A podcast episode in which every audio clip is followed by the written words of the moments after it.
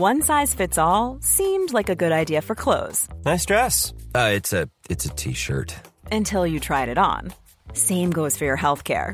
That's why United Healthcare offers a variety of flexible, budget friendly coverage for medical, vision, dental, and more. So, whether you're between jobs, coming off a parent's plan, or even missed open enrollment, you can find the plan that fits you best. Find out more about United Healthcare coverage at uh1.com. That's uh1.com.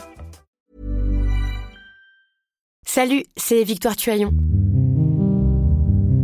Ces derniers mois, avec mon équipe, on a travaillé sur une série exceptionnelle. Ça s'appelle 20 milieux sous ma chair. L'autrice, Caroline Potier, a exhumé des cassettes audio qu'elle enregistrait pour sa meilleure amie lorsqu'elles étaient ados et qu'elle traversait l'enfer, les violences que lui infligeait son père. À partir de son histoire, Caroline Potier, devenue journaliste, a mené l'enquête. Comment on pourrait éradiquer l'inceste? C'est beau, c'est intelligent, c'est bouleversant, et je pèse mes mots, c'est d'utilité publique. Pour continuer à sortir de l'océan du déni, écoutez 20 milieux sous ma chair, dans le cœur sur la table.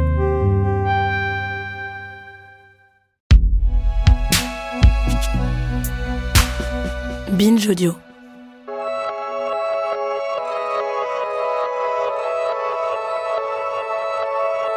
Il faut parfois trouver d'autres stratégies que celles de l'activisme de rue pour lutter contre tout un système, même s'il semble tenir bon. Parmi les techniques à disposition, une commence à faire ses preuves. Attaquer de l'intérieur. C'est ce qu'a fait Alice Coffin, élue EELV et militante féministe lesbienne, qui s'est mobilisée cet été avec d'autres femmes nouvellement élues contre la présence de Christophe Girard à la mairie de Paris. L'ex-adjoint à la culture est accusé d'avoir entretenu des liens amicaux et professionnels avec Gabriel Matneff, écrivain tristement célèbre pour ses pratiques pédocriminelles. Christophe Girard a finalement démissionné de son poste d'adjoint fin juillet après une mobilisation soutenue menée de front à l'intérieur comme à l'extérieur de la mairie de Paris.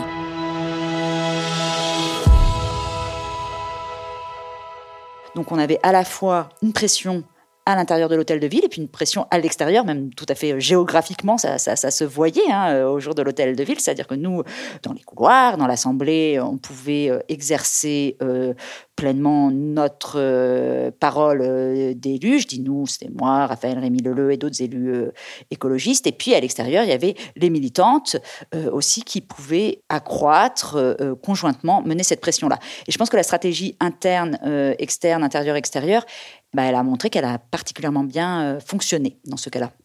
C'est ce que j'allais te demander. Est-ce que tu penses que c'est nécessaire d'avoir cette stratégie? Est-ce que tu penses que c'est une des raisons pour lesquelles finalement Gérald Darmanin est toujours ministre de l'Intérieur?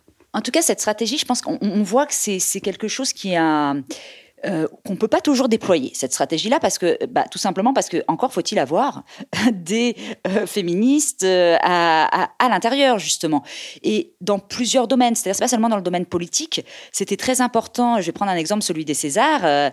ça fait des années que le collectif La Barbe, auquel j'appartiens, essaye de rentrer à la cérémonie des Césars, tellement il y a de euh, choses euh, problématiques euh, qui s'y déroulent, mais on n'a jamais réussi parce qu'on n'est pas à l'intérieur. Mais qu'est-ce qui s'est passé? Cette année C'est qu'on a désormais des personnalités suffisamment puissantes, absolument représentatives du génie lesbien et de la force que ça peut permettre, comme Adèle Haenel, qui elles vont réagir à l'intérieur. Là, ça provoque quand même des, choses. Lorsqu'on peut être à la fois, les Césars, c'est pour ça que je dis que c'est un, bon endroit, parce qu'il y avait cette manifestation à l'extérieur, et je crois que ça aurait été terrible si, en interne, personne n'avait réagi pour les militantes. Et c'est souvent ce qui se passe, c'est-à-dire que moi, c'était pareil, jusqu'à présent, j'étais cantonnée, euh, ce qui est formidable, hein, ce que j'aime faire, à une mobilisation externe, mais sans avoir la possibilité d'avoir une voix portée à l'intérieur.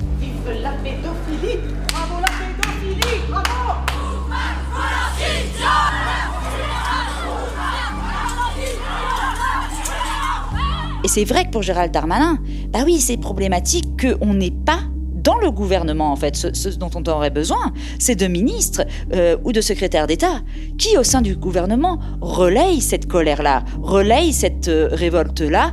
Et là, ça n'est pas le cas. Donc, on n'a pas encore euh, réussi à faire entrer des personnes dans ce, dans ce cercle-là. Mais c'est très, très compliqué hein, de faire entrer des personnes. C'est très, très verrouillé.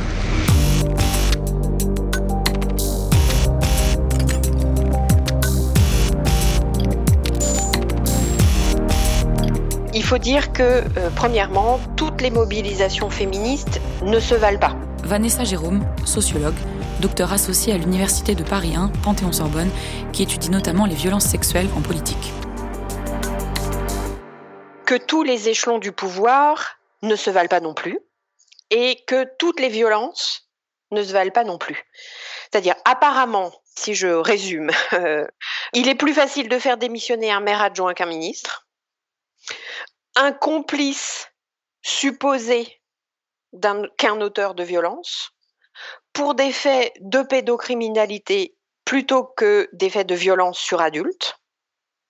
Sans compter que le cas de Gérald Darmanin, hein, les féministes sont à l'extérieur de l'institution, c'est-à-dire de son ministère et par extension évidemment du gouvernement hein, auquel il appartient, dans lequel d'ailleurs des femmes, dont Marlène Schiappa, l'ont soutenu. Alors que dans le cas de euh, les féministes sont pour partie à l'intérieur de l'institution municipale, hein, puisque ce sont des élus qui ont mené la fronde, et notamment euh, Alice Coffin et euh, Raphaël Rémy-Leleu, qui sont donc nouvelles euh, élues ELV au Conseil de Paris.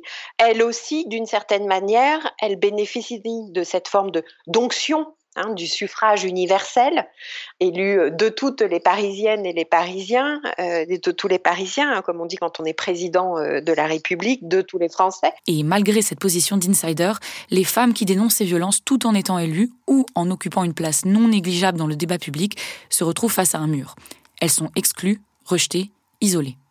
Euh, ça a été euh, ça a été violent, mais parce que ça rigole pas du tout quoi, au sein de ces, milieux-là, et que je trouve que moi la, la, violence des réactions auxquelles à chaque fois je suis dans un état de surprise permanente hein. avec le milieu politique. Franchement, euh, depuis que j'y suis, à chaque fois je me dis ah ouais non mais c'est à ce point-là en fait, c'est à ce point-là, c'est-à-dire que je peux avoir, j'avais une connaissance, mais euh, euh, comme tout le monde, enfin, de ce qui peut se passer, des, voir des préjugés, des choses que sur le milieu politique, et de le vivre, en fait, c'est très intéressant et très éloquent de voir à quel point les gens font corps, en fait, pour euh, rejeter un individu qui vient déroger aux règles qu'ils ont savamment mises en place, mais qui sont des règles qu'ils ont mises en place, qui ne sont pas les règles de la politique. Et c'est ça tout le combat d'essayer de redéfinir et de ne pas leur laisser me dire comme ils le font vous ne faites pas de la politique, euh, vous n'avez pas des pratiques d'élus, vous avez des pratiques d'activistes, mais pas du tout. Moi, j'ai pas du tout agi euh, en tant qu'activiste. Si j'avais agi en tant qu'activiste,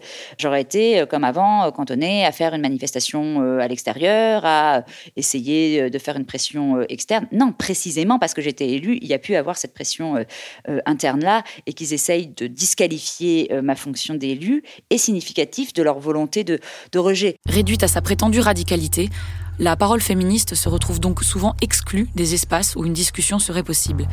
Dénoncer n'importe quel autre crime supposé qui aurait été commis par un membre du gouvernement ébranlerait probablement davantage l'exécutif. Mais le viol, supposé ici, tient une place à part au sein de l'exigence d'exemplarité que le président Emmanuel Macron avait mis en avant au début de son quinquennat.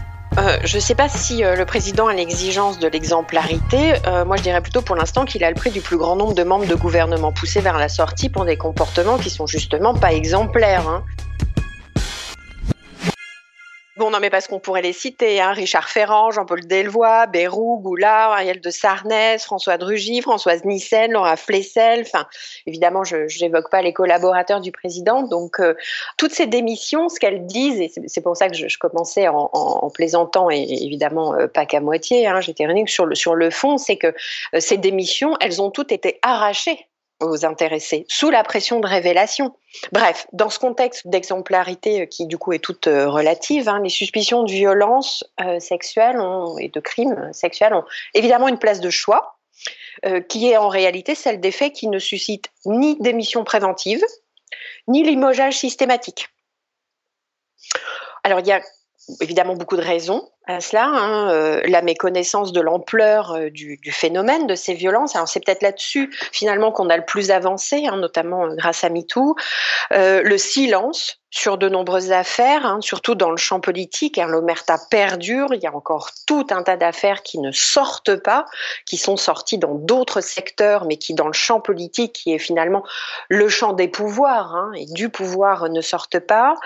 Aussi les refus de dépôt de plainte, c'est toujours un parcours de la combattante, hein, de, déposer des plaintes, le manque de condamnation évident, alors que le chiffre des violences et des plaintes déposées continue d'augmenter.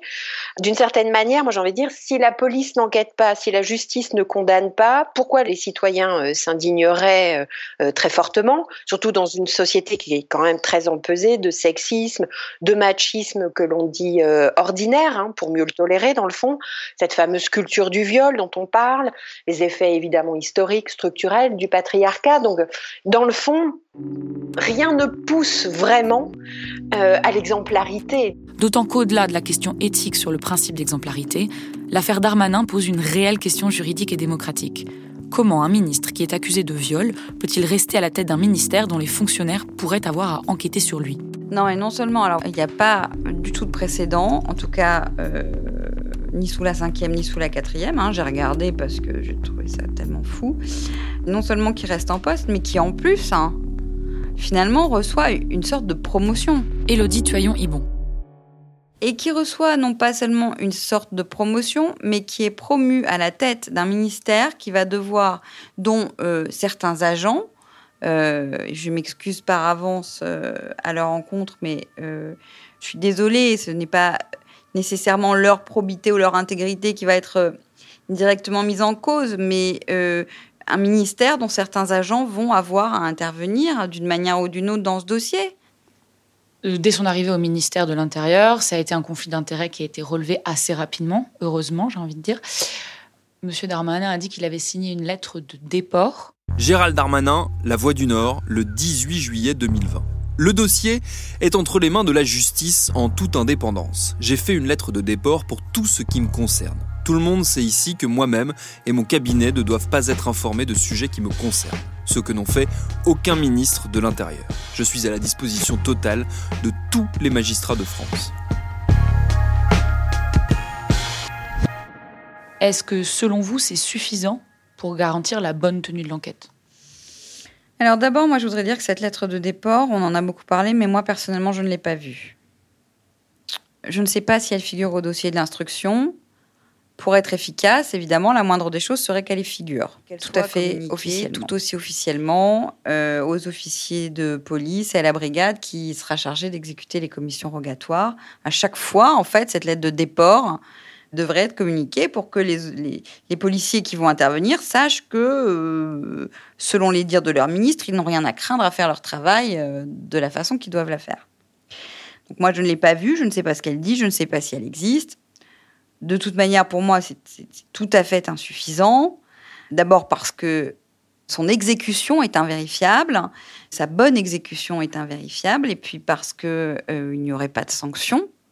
Et puis, euh, parce que de toute manière, euh, ça ne suffit pas. Euh, le mal est fait. Symboliquement, le poids est beaucoup trop lourd. Mais enfin, je veux dire, même pour un juge indépendant, magistrat du siège, souvent assez aguerri comme le sont les juges d'instruction, ça ne suffira pas. La situation est plus que paradoxale. Parce qu'il faut rappeler que tout en refusant d'entendre les militantes qui se battent sur le terrain ou d'agir pour que la justice puisse enquêter sans s'inquiéter de potentielles pressions, le gouvernement persiste à prétendre que la lutte contre les violences sexuelles est la grande cause du quinquennat. Bah, d'abord, avec euh, un premier argument, c'est que le président ne peut pas dire qu'il l'annule. C'est-à-dire, euh, ça a l'air un peu sot de le dire comme ça, euh, mais on ne peut pas faire marche arrière. Quand, on a engagé tant d'éléments de, langage, de, de communication, voilà, on ne peut pas faire marche arrière.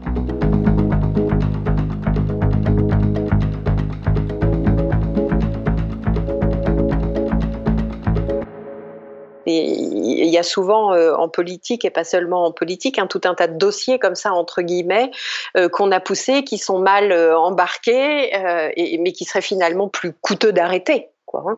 Le monde des entreprises est fait de, ce genre de projet. Donc, ce qu'il faut voir maintenant un peu, un peu plus sérieusement, hein, c'est ce qui ressort de l'action de la nouvelle ministre, déléguée toujours, hein, pas de plein d'exercice, voilà, chargée de l'égalité donc entre les hommes et les femmes de la diversité et de l'égalité des chances, hein, Elisabeth Moreno, puisque c'est son titre officiel.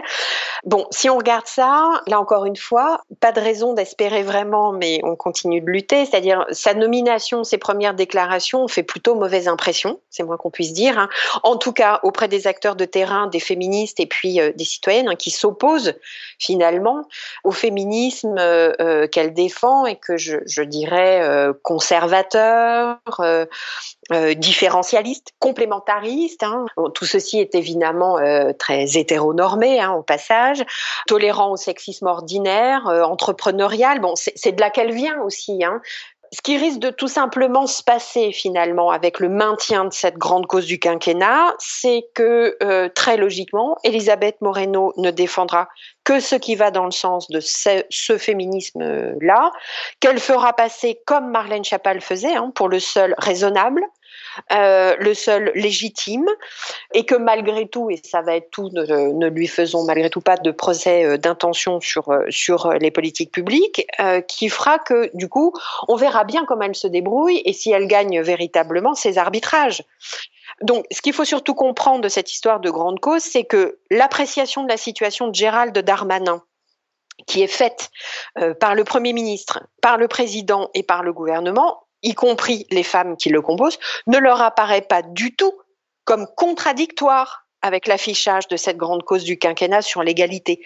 Ou pour le dire autrement, hein, personne au gouvernement, en réalité, ne comprend ou fait mine de ne pas comprendre le lien de sens, euh, de fond qu'il y a entre la tolérance des violences et des crimes sexuels et l'impossibilité de l'égalité dans les faits.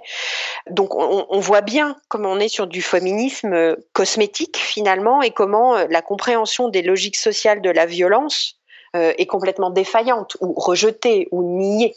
C'est ça que ça dit, le maintien de cette grande cause en l'état, si j'ose dire, comme si de rien n'était, comme s'il ne s'était rien passé. Et l'aspect cosmétique du féminisme étatique ne se limite pas à la communication gouvernementale, si on en croit les associations qui luttent contre les violences faites aux femmes. Il concerne aussi le budget qui est consacré à la mise en œuvre de la grande cause. Anne-Cécile Melfer, fondatrice et présidente de la Fondation des femmes. Elle était avec sa fille tout juste née, Simone, ce qui explique les bruits de fond. Euh, lorsqu'on fait tout le calcul de combien d'argent il faudrait sur les violences faites aux femmes, on sait qu'il faudrait au minimum du minimum 500 millions. Et dans l'idéal, un milliard. C'est pour ça qu'on parle du milliard en fait. Nous, on a fait ce travail de budgéter s'il y avait des places d'hébergement spécialisées pour toutes les femmes qui en ont besoin, s'il y avait des euh, assistantes sociales dans les commissariats pour aider les femmes lorsqu'elles viennent, combien ça coûterait, s'il y avait tout ce qu'il faut en termes d'éducation à la non-violence, combien ça coûterait. Donc on a fait vraiment la liste de notre politique de lutte contre les violences faites aux femmes idéale et on a, on a additionné tout ça et ça fait un milliard à la fin. C'est pour ça qu'on demande un milliard. Le gouvernement aujourd'hui met six à sept fois moins que ce qu'il faudrait euh, pour avoir une politique de lutte contre les violences faites aux femmes qui ait un effet. Parce que nous, c'est ça qu'on veut. Moi, c'est ça ce que je recherche. C'est comment est-ce qu'on peut faire pour que les chiffres bougent, pour qu'in il y ait moins de féminicides, pour qu'il y ait moins de violences faites aux femmes. Si on croit comme moi que ça n'est pas une fatalité, que c'est le produit du patriarcat et non euh, d'une tendance naturelle à la violence que pourraient avoir les hommes. Euh, moi, je pense que c'est construit et que c'est pas naturel, donc on peut le changer. Et je pense que la situation est grave et qu'il faut agir sans tarder. Euh, évidemment que moi, j'aurais préféré un gouvernement qui soit différent et qui envoie un message différent aux femmes, c'est sûr. Maintenant, il est comme il est. Quoi. Donc, est-ce qu'on attend euh, que ces ministres-là dégagent pour pouvoir euh, parler au gouvernement? Ou est-ce qu'on se dit, euh, bah, en attendant, il y a des femmes qui ont besoin que les choses s'améliorent pour elles? Donc c'est pour ça que je me dis, il faut quand même continuer à, avoir une relation avec les pouvoirs publics, malgré la présence de ces, de ces deux personnages qui sont effectivement des adversaires de notre cause. Et on va voir euh, comment ça se passe euh, à nouveau sur les autres sujets aussi. On peut aussi avancer sur d'autres sujets en parallèle. Et nous, on sera de toute façon toujours euh, derrière les associations pour les aider au mieux à, agir tous les jours pour aider les femmes victimes de, violences sexuelles, particulièrement à, agir, à porter plainte. T'es d'accord, Simone? Elle n'est pas contente. non, non, non. De toutes les femmes que j'ai interrogées pour ces épisodes, et quelles que soient les modalités de leur lutte, le même message revenait en boucle. Ne rien lâcher, continuer de lutter, refuser d'accepter l'injure de cette nomination et de voir l'affaire couler dans le flot si nourri de l'actualité. Et enfin rappeler, sans relâche, que les grandes causes méritent de grands moyens et plus que des grands mots. Contactés par nos soins, les avocats de Gérald Darmanin n'ont souhaité apporter ni réaction ni commentaire. Merci à Marion Lefebvre pour cette enquête réalisée par Mathieu Thévenon pour Programme B qui, comme vous le savez, est un podcast de Binge Audio préparé par Lauren Bess. Abonnez-vous sur votre appli de podcast préféré pour ne manquer aucun de nos épisodes. Facebook, Twitter, Instagram si vous voulez nous parler. Et à demain pour un nouvel épisode.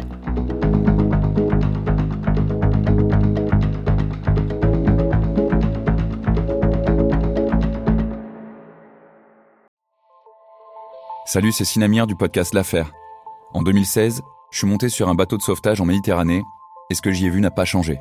En tout, depuis 10 ans, on compte même près de 30 000 morts sur cette mer. Alors, dans le naufrage, notre nouvelle enquête, j'ai voulu raconter un cas concret. Comment 130 personnes sont mortes en 2021 à la frontière de l'Europe, malgré des dizaines d'appels de détresse. Qui n'a pas pu les sauver et pourquoi? Qui étaient ces disparus? Et surtout, comment on en est arrivé à ne plus parler de 130 personnes qui meurent le même jour sur un bateau au milieu de la Méditerranée? Le naufrage, c'est la nouvelle série du podcast L'affaire de Paradiso Média. Une enquête que vous pouvez retrouver gratuitement chaque semaine à partir du 27 mars 2024 sur toutes les applications de podcast.